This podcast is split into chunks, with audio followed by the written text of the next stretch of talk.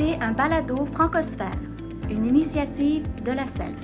Francosphère met en valeur les réalisations et réflexions de gens engagés dans leur milieu, dans leur communauté, ainsi que les différentes facettes d'une francophonie forte, riche et dynamique.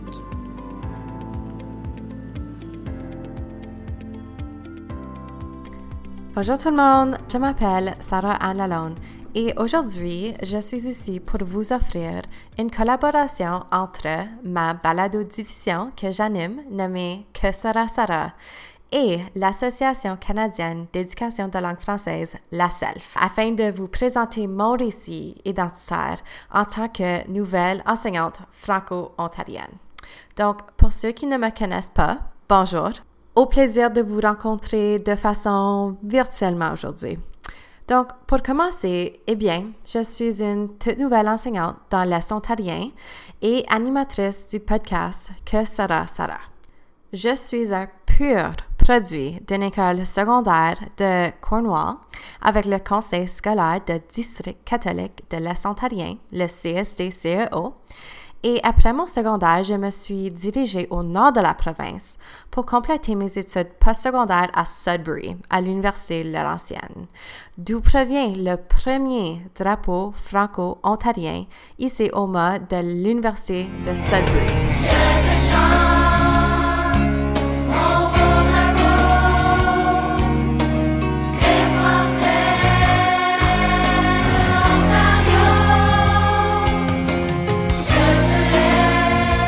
Et où j'ai obtenu mon baccalauréat en études françaises et en anglais. Bref, j'adore les langues et mes cours préférés étaient sans doute ceux en sociolinguistique. Et tout récemment, j'ai monté sur scène à l'Université d'Ottawa pour recevoir mon baccalauréat en éducation. Ma prochaine aventure commence très bientôt, comme je vais commencer ma carrière à l'école secondaire catholique Le Relais du CSCCO dans le grand village d'Alexandria. merci, merci.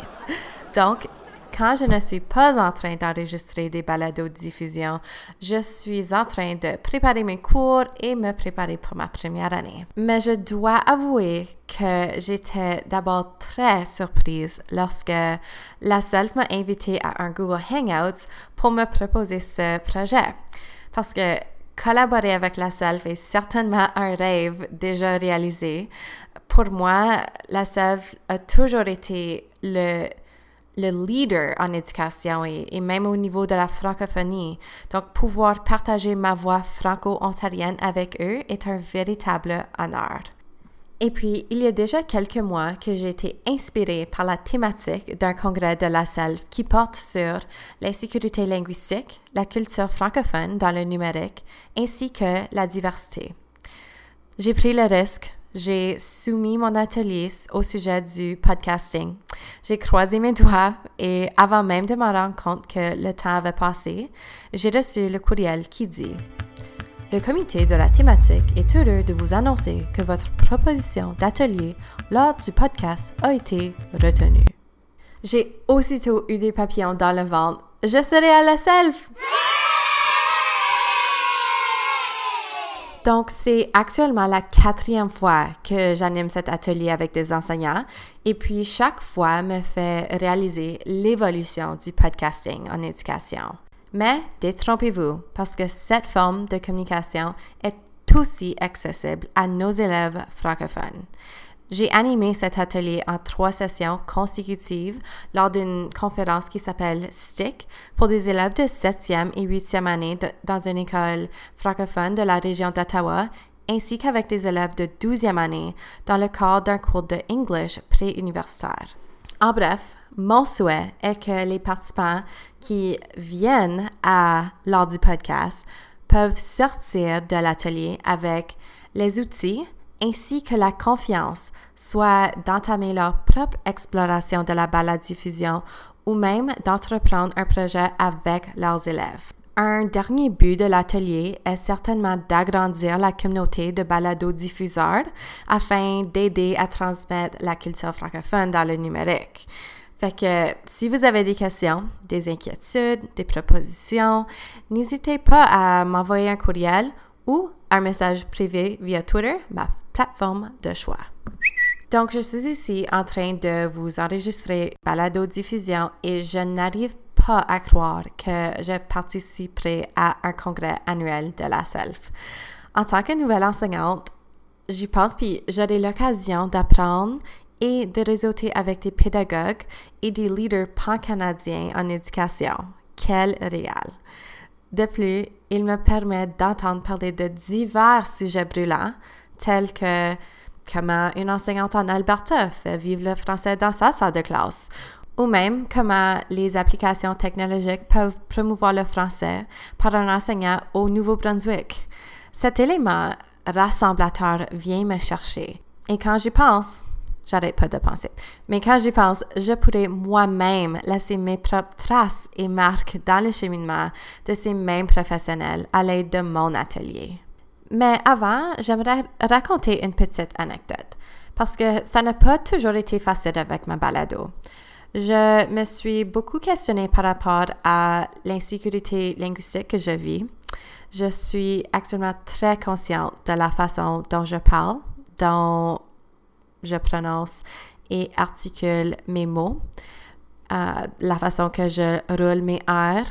Donc, oser d'enregistrer des conversations authentiques en direct et sur le coup avec des enseignants et des leaders pédagogiques sans préparation, sans texte, sans lecture, euh, ça m'a beaucoup effrayée.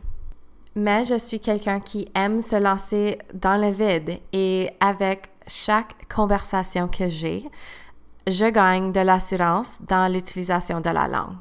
Donc, dire que je ne suis pas toujours confiante, oui, et que je vis encore des insécurités, ça me demande beaucoup de courage et d'être vulnérable. Je suis toujours vulnérable à des commentaires et aux critiques des autres. C'est, surtout un geste difficile quand on manque déjà de confiance en soi. Donc, moi, je crois sincèrement que au moment où l'on ouvre le, dialogue authentique et on parle de nos expériences comme celle-ci, nous pouvons très facilement s'identifier et du même coup, je pense vraiment démontrer de l'empathie l'un vers l'autre. Maintenant, j'aimerais vous partager une citation qui provient de Karen Turner, une doctorante et professeure à temps plein à l'Université d'Ottawa. Elle m'a enseigné. La citation dit L'identité est complexe, multiple et toujours en mouvance. Cette citation-là englobe véritablement mon récit identitaire. Voici. Je suis le produit d'une famille exogame qui demeure dans une région où le français est minoritaire en Ontario. Mon village est avoisinant de villages très francophones. Par contre, le mien est plus anglophone. Et puis, cela deviendra un détail important super. D'ailleurs, ma vie linguistique est divisée 50% en français, 50% en anglais. Et je me considère comme une francophone. Ma langue maternelle est le français. Ma réalité est aussi la réalité d'une majorité d'Ontariens.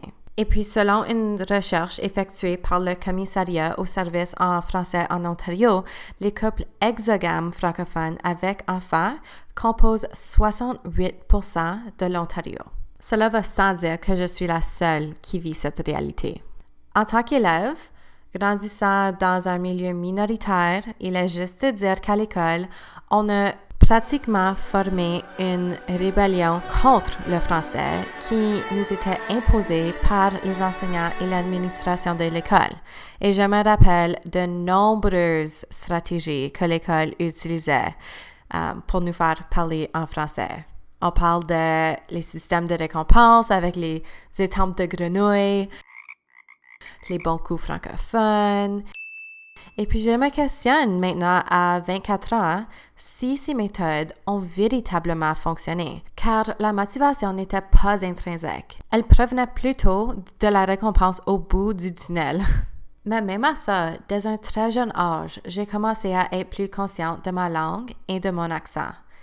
Rétrospectivement, j'avais de la difficulté à construire mon identité et à me percevoir comme membre de la communauté francophone, car j'avais tellement honte de la façon dont je parlais. Moi, je, ne voulais même pas parler en français avec mes grands-parents francophones. La majorité du temps, je leur répondais en anglais pour éviter qu'ils jugent mon parler oral en français. Comprenez-moi bien, je ne parlais pas mal, je réussissais très bien à l'école, dans mes cours de français, mais je parlais comme une fille élevée à Cornwall. Cela veut dire que j'incorpore des anglicismes à cause de ma dualité linguistique.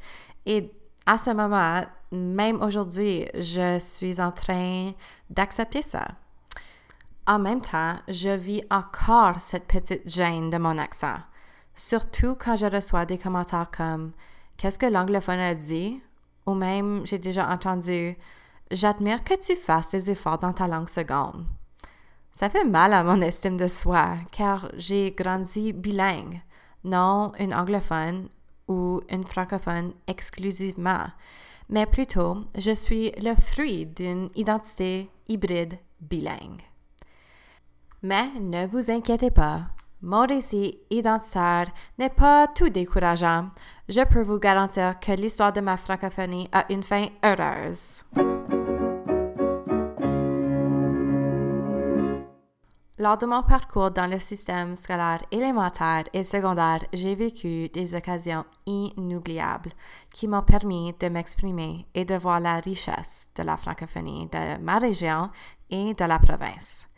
Donc, grâce à des spectacles et des performances musicales organisées par mon école, grâce à des activités comme le camp au Centre d'animation scolaire Ontario, où j'ai pu développer mes talents de leadership en français et où je me suis fait des amis pour la vie.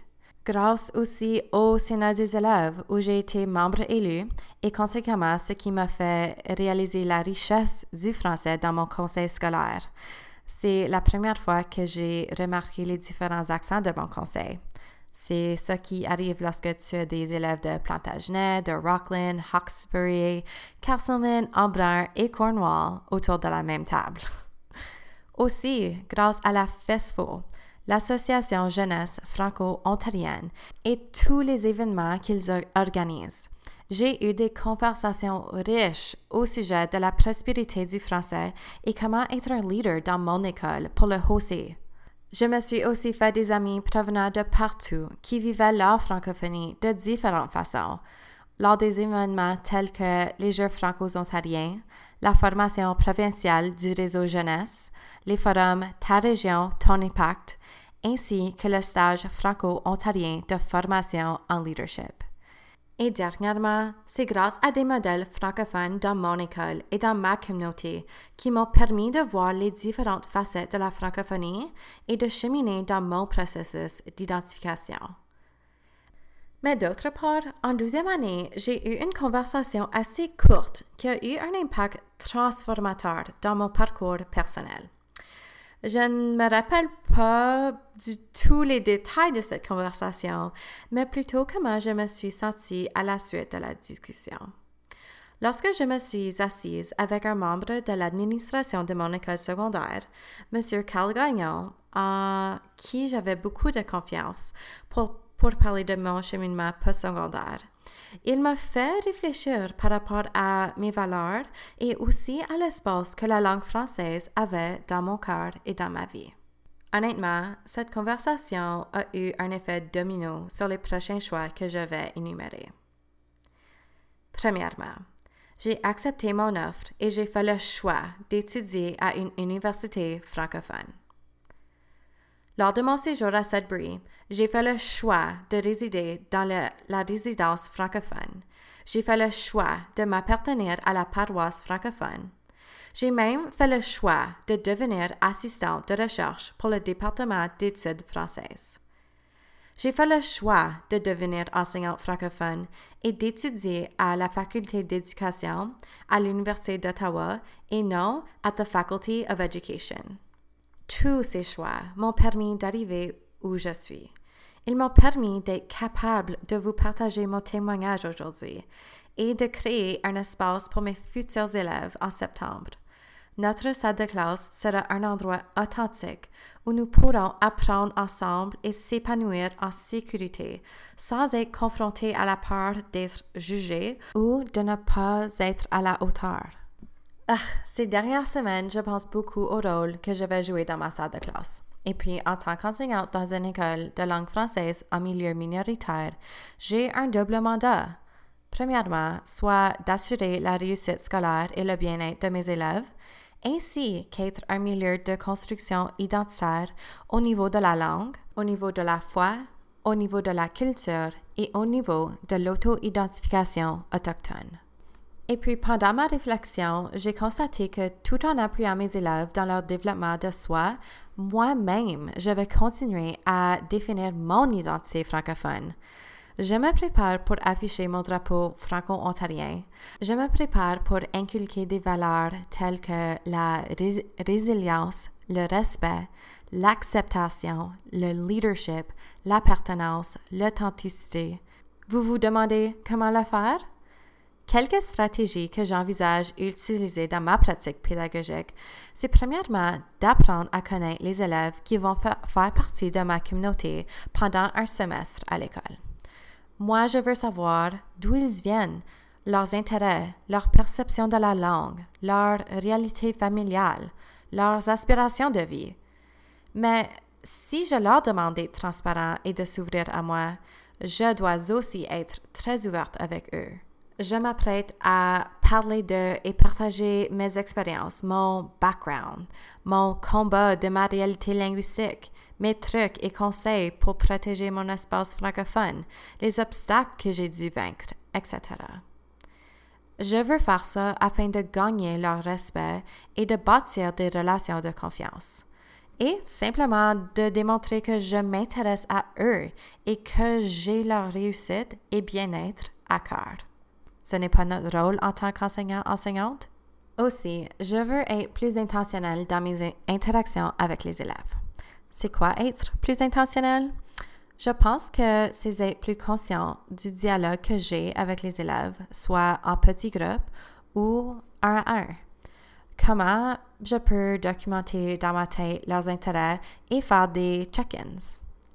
J'aimerais aussi offrir des activités authentiques dans mon cours et leur permettre de se reconnaître dans la francophonie et de bâtir plus un sentiment d'appartenance car celui-ci peut varier. Dans un monde parfait, j'aimerais aussi suivre les initiatives des élèves. Donc, co-construire des projets pour susciter un engagement au sein de la communauté francophone qui est tellement vivante et tellement riche dans la région d'Alexandria. Et puis, idéalement, j'entreprendrai des partenariats communautaires avec des gens jeunes et moins jeunes. Et puis, au lieu de donner des collants récompenses de, de grenouilles, j'ai une nouvelle version de ces célèbres étampes de grenouilles. Dans mon cours de français, je me prépare à faire vivre une expérience marquante avec mes élèves que moi j'ai vécue en tant que jeune leader. Cette occasion de réflexion pour les élèves et l'activité ne prend pas beaucoup de préparation. Alors voici. L'activité, c'est de demander aux élèves d'écrire une lettre à leur modèle accessible francophone. Un critère, c'est que la personne à qui les élèves écrivent doit être quelqu'un qui les entoure dans leur vie. Donc, le tout commence avec une discussion avec vos élèves.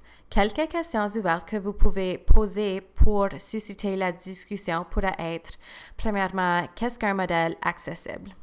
Deuxièmement, quels critères est-ce qu'un modèle devrait avoir? Ou même, quels critères est-ce qu'un modèle francophone devrait avoir? Vous pouvez même faire un remue-ménage de différents types de personnes avec l'aide de vos élèves. Et puis, suivant cette discussion, vous pouvez soit structurer la lettre en diverses parties, si vous le désirez, ou simplement demander aux élèves d'expliquer dans la lettre comment cette personne est un modèle accessible francophone, l'impact qu'ils ont eu, l'appréciation et la reconnaissance que cette personne a eue dans la vie de l'élève. La dernière étape du projet, c'est d'agir et soit remettre ou envoyer la lettre à cette personne-là. Cette lettre fera leur bonheur, c'est certain. Et puis, voilà, une pratique réussie qui est super simple. Et si vous l'essayez, j'aimerais tellement que vous me preniez un instant pour m'envoyer vos impressions.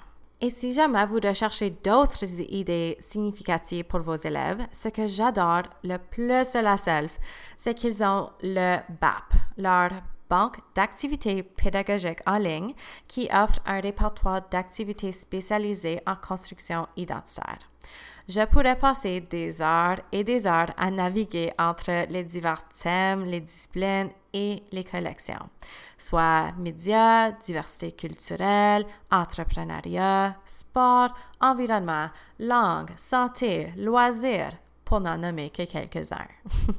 Simplement, visitez leur site web, allez dans la section BAP, choisissez votre thème et consultez la longue liste d'activités qui vous attend.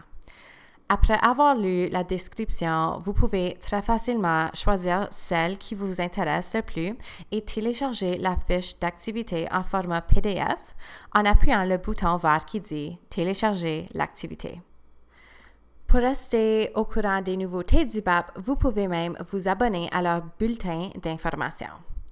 J'espère que mon témoignage vous a permis d'ouvrir votre perspective en quoi ma réalité et les différentes réalités enrichissent la grande famille franco-canadienne.